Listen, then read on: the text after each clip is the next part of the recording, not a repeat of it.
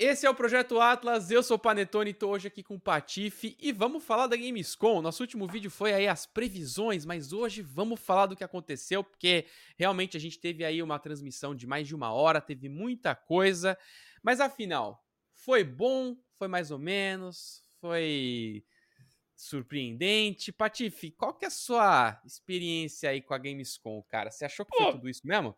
É, assim, Panetone, foi sólido, né? Foi sólido. A gente viu o que a gente sabia, o que a gente ia ver, né? Uh, e nada além disso. Então, acho que isso é um pouco triste. Acho que é aí que. A gente, quando a gente assiste um evento assim, a gente quer uma, uma explosão, né? Então a gente quer que uma empresa chegue ali no final e mostre um bagulho que a gente vai fazer. Puxa, nossa, que da hora! E isso não aconteceu, né? Eu acho que, que nesse ponto foi. Nesse ponto foi ruim. Agora, no geral, foi sólido. Por quê? Porque acho que a gente tá num ano bom de jogos, né? Então, não vimos muitas coisas. Por exemplo, não vimos nada de Homem-Aranha, o que eu acho muito esquisito. A gente não ter visto nada uhum. de Homem-Aranha. Mas a gente viu aí, por exemplo, temporada de Diablo. A gente viu personagem de Mortal Kombat. É, então, a gente viu coisas é, de jogos sólidos, né? E óbvio que eu acho que o destaque fica pro Starfield mesmo, né? Que fica. já está na mão da galera jogando. E eu acho que é o que tá todo mundo falando, né? Então ia ser até estranho se, não, se a gente não falasse nada de Starfield. É, mas, mas, no geral, realmente, né? É isso. Foi legal. É. Mas duas horas cansativo, né? Não foi? Eu acho que a gente tá mal acostumado mesmo. Quando a gente, quando a gente olha pra um, pra um evento desse e reclama, é, sei lá.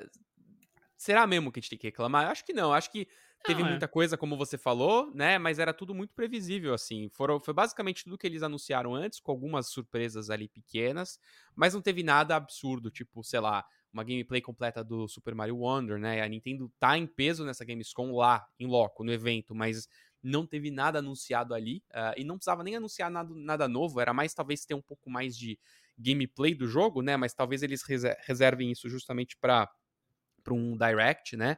Mas a, a, o evento começou com aquele piano tocando Starfield, né? E aí ah, a gente bonito, teve aquela, né? aquela invasão dos caras lá. É, não vale nem a pena falar, mas os caras pedindo Patético. a data. Patético. A, a, data do GTA 6. É, mas, cara, o Starfield tá lindo. É, eu tô muito ansioso para jogar. É, vou com certeza cobrir bastante desse jogo. Acho que para mim, de toda essa essa apresentação, acho que o Starfield é o que mais me deixa com vontade de jogar. E, e se eu pudesse escolher um segundo que tá me animando muito para jogar, é o Assassin's Creed, eu já falei, eu sou muito fã, é, quero muito jogar o Mirage. E, e você, Patife, o que, que, que, você poderia escolher aí de o que mais te animou de tudo isso que você viu? Ó, de surpresa, tem o Crimson Desert, ele é um jogo da mesma empresa que faz o Black Desert, que é aquele MMO, mas esse jogo não é MMO. E é muito legal, porque eles pegaram tudo de todos os jogos e enfiaram nele. Tem roubo de carro que tem no GTA, tem personagem caindo do, céu que nem Zelda, tem combate estilo Monster Hunter. Mano, é uma doideira o jogo, tá bem bonito, parece que é bem legal. Uh, e essa empresa do, do, a empresa do Black Desert, eu tô ligado que eles, têm, eles são um estúdio bem sólido, tá? Eles têm bastante dinheiro, porque o Black Desert é extremamente lucrativo. Então, é um jogo que, pô, pode ser interessante uh, e vai se passar no mesmo universo do Black Desert que eu não faço ideia de nada, mas enfim, mas, mas dizem que é legal.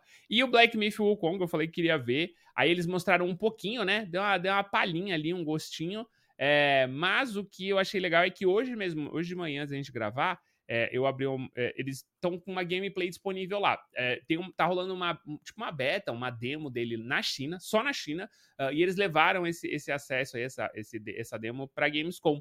Então eu assisti essa demo hoje, e, e, e, aí no final das contas também é isso. Tem o evento, né? A gente tá à distância, então a gente quer ser chocado porque a gente não tá no evento.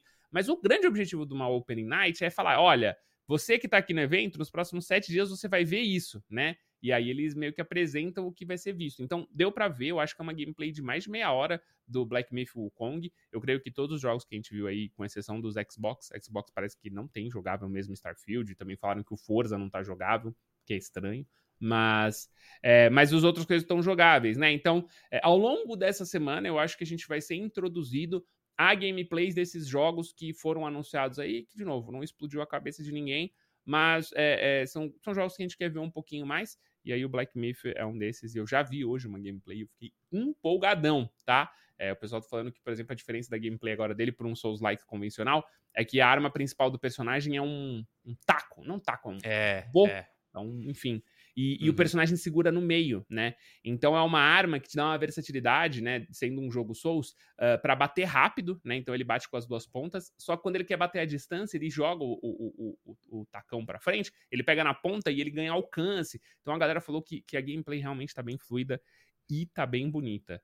Vamos falar de uma vergonha? A gente falou dos primeiros Fala. otários lá que invadiram, a gente vai falar da outra vergonha que é o Zack Snyder. O que, que você. Uh -huh. que Cara, o Zack Snyder apareceu ali, gente. Ele tá, ele tá com um novo filme na Netflix, né? Que é o Rebel Moon. É, é a vontade dele de fazer um Star, um Star Wars que ele não conseguiu, acho que, vender a ideia pra Disney, né? E aí ele criou esse filme. Não sei se é bom, claro, não, não assistimos ainda. Mas foi muito louco, cara, porque ele tava perdidaço ali no meio, né? Ele, chamaram ele pro palco, ele não sabia, parece que não sabia onde ele tava, assim. Puta, eu gostei que ele chegou falando, eu sou gamer. é, né? exato. Eu sou gamer, mas eu não, eu não sei o que, que é isso aqui, tá ligado? Foi muito isso. É. Parece que eh, nos últimos cinco minutos, assim, ligaram para ele e falaram: olha, você tá na... vai pra Alemanha, senta lá num evento que vão te chamar pra você fazer a propaganda desse filme, tá? É, e é um evento de videogame. E, e, foi isso, cara. Foi isso que ele foi é, e, a, assim, e tem, né? tá no plano de lançamento do filme porque vai ter o jogo, né? Ele falou, vão vai. ser dois filmes, né? O filme parte 1, parte 2, e vai ter um jogo. Que ele descrevendo ficou incompreensível, tá? Não dá pra saber se é um action RPG. Eu tenho a impressão que seja um action RPG. Mas ele, ele não sabe. Ele não ele sabe, não né? sabe o é. jogo. Não, é basicamente o que ele deve. Cara, o que eu entendi foi que ele, ele teve uma reunião com o time de desenvolvimento, que é a Super Evil Mega Core, tá? Eles já fizeram jogos legais, é. fizeram jogos, jogo da Tartaruga Ninja, é, Vaingloria deles. É, é um estúdio que sabe fazer videogame. Só que provavelmente eles fizeram um, um briefing para vender a ideia do jogo pro Zack Snyder. O Zack Snyder falou: bacana, essas ideias parecem legais. E aí, na Gamescom, ele vomitou tudo que ele ouviu dos devs falando que o jogo teria. Mas, cara, deve estar tá tão no pré-alpha esse jogo que, tipo, tudo isso que ele falou pode ser completamente o é. oposto no lançamento, tá ligado? Então, foi, foi, foi, foi cômico, cara. Foi, foi, foi engraçado, porque é uma daquelas daqueles momentos que você tem a, a junção do, do do entretenimento maior pra videogame, que é uma coisa mais nichada, e, e ele realmente, cara, acho que faltou um briefing legal para ele, né, Patife? Mas eu, eu, eu, quero adoro, falar. Eu adoro que isso gerou é. duas coisas. Gerou um take maravilhoso do pessoal batendo palma, assim, na hora que o pessoal bater palma, filma, agora tá assim, ó. Mano, eu, eu, ri muito disso, eu ri muito, cara. Os caras estavam morrendo lá na plateia. E, e, e enfim, e, e, aí, de novo, é aquele negócio de tem que ter uma celebridade no palco, né? Não é a primeira vez que é. fala isso. Eu lembro a última E3, foi muito legal, porque até hoje a gente fala, por exemplo, do Keanu Reeves no palco. É, uhum. A gente fala do. O John Bertrand foi no, no palco da Ubisoft para apresentar. Então, assim, era tanto. Era tanta estrela de Hollywood ali, né? E eu acho que isso dá uma. É, eu não vou dizer engrandecida, dá uma valorizada no evento, principalmente quando a gente vai conversar sobre isso pro, pro, pro mundo externo, né? Que nem você falou. Mas enfim, mas eu só achei engraçado. É, só que é engraçado, eh, talvez, talvez fosse legal se tivesse o, o, artista ali, né, no caso, o diretor, o Zack Snyder, com alguém do próprio estúdio de games, para aí poder trazer com mais propriedade o, o escopo do jogo, né? É, é, quando vem só o cara que não tem nada a ver com o jogo, e sim com a história do filme que ele dirigiu é, e criou, sei lá, escreveu, eu não sei exatamente o que, que ele fez, é, tudo, né, no Rebel Moon, fica um pouco esquisito. O legal que você falou dos outros exemplos, Paul Ken Reeves, ele foi o personagem do jogo. Então ele pode falar com propriedade sobre o personagem que ele viveu, né? Mas isso é um gancho legal, Patife, para algo que me surpreendeu positivamente, apesar de não ser um grande fã do primeiro jogo, do Alan Wake 2. Da, ah, da mistura. Pensei que você ia falar, pensei que você ia pegar o gancho do Keanu Reeves. Mas ah, tá bom, eu vou pegar lá. depois. Vai ao tá. próximo. Não, mas já que a gente tá falando de gente famosa, é, e sei lá, essa mistura de, do live action com o videogame, o Alan Wake 2 traz uma proposta muito legal, que é aquela mescla de videogame com cenas de live action, assim. E ele tentar fazer um blend dos dois. Hoje em dia, o videogame ele traz muito live action pela captura de movimento, né? Você hoje tem quase um para um o que acontece na vida real, é, mas claro que tudo computadorizado, né? A proposta que eles fizeram, pelo menos nesse último trailer, foi de tentar explicar a história brincando um pouco do live action pro videogame, né? Eu achei muito bacana. Eu acho que vai ser um jogo muito legal de experimentar. Mas vamos falar, Patife, do Cyberpunk, então. Eu só queria dar esse gancho rápido para falar do Não, Alan foi um bom gancho que eu achei isso legal também, mas aparentemente é. já fizeram isso, né, fizeram isso dois jogos, o pessoal do meu chat me falou, e eu pulei os dois jogos, o que é um absurdo, porque dizem que é muito bom. É aquele, é um, é um exclusivo Xbox, Parece que tem isso, é um tipo de viagem no tempo, as coisas ficam lentas, esqueci o nome, falaram o nome.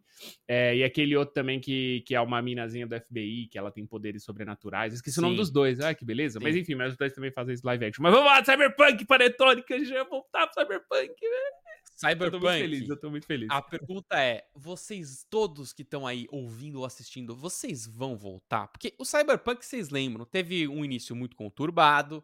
Depois, atualizações melhoraram, o jogo começou a ficar melhor e, e tá bem mais liso hoje em dia. Eu joguei mais recentemente e tava bem liso para mim. Mas, cara, com tanto lançamento por aí, esse, esse, mês de setembro, mês de outubro, tem tanta coisa. Será que vai ser a hora de voltar pro Cyberpunk mesmo? Essa, essa é a minha questão. Você vai deixar de jogar um Starfield? Para jogar uma expansão do Cyberpunk, eu quero muito saber de vocês, porque são dois RPGs, apesar de serem contextos bem diferentes, é, são dois RPGs gigantescos, com muita história. É, eu não sei se essa é a hora de voltar pro Cyberpunk. Eu gostei dessa nova expansão. Eu gostei dos, das mecânicas novas que eles trouxeram, movimentação tá muito mais fluida. É, e é legal que muito disso vai, vai vir para o jogo Vanilla né? Você não vai precisar ter expansão para poder curtir aí as novas árvores de habilidade, novas mecânicas.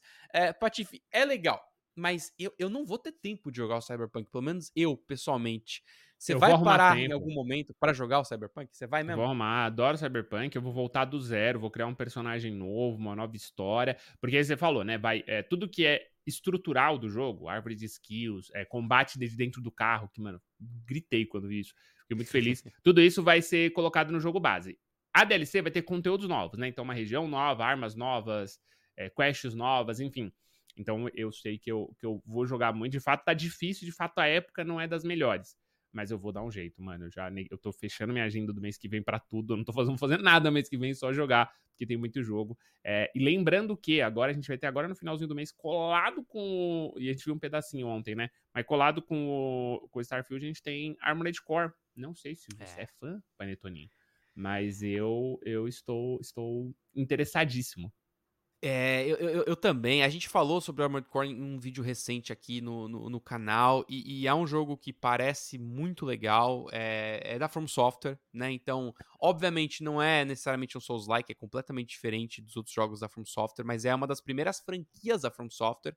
É, não teve acho que teve algo muito rápido na Gamescom. Eu não nem lembro se É, foi, um, foi um pedacinho, foi, acho que foi tipo um edzinho, assim. Foi um é, foi um ed. Um só pra é. falar, galera, semana que vem é tá nóis. Tá chegando, é. Tá chegando aí, mas é. Ele tá eu, abafado, né, Panetone? Não tá abafado? Tá, cara. Eu tô pena. No meio, eu tô no meio do Baldur's Gate, Patife. Eu não. Eu, eu quero terminar o Baldur's Gate. E eu vou terminar o Baldur's Gate pra começar o Starfield, cara. Eu acho que o Armored Core, pra mim vai ficar para depois, cara. A não ser que, meu, seja um negócio assim, nota mil, ninguém para de falar desse jogo. Aí eu vou falar, tá bom, eu vou, vou parar aqui pra, pra ver qual é desse jogo. Talvez eu faça isso, né?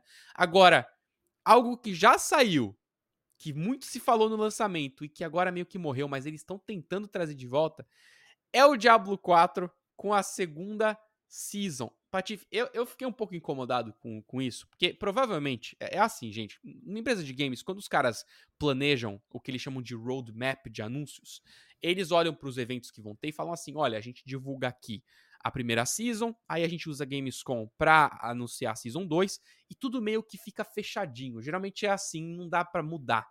O problema é que a season 1, como vocês viram aqui também no canal, saiu com vários problemas. Eles fizeram ali um, um patch que nerfou muita coisa, a comunidade ficou muito brava.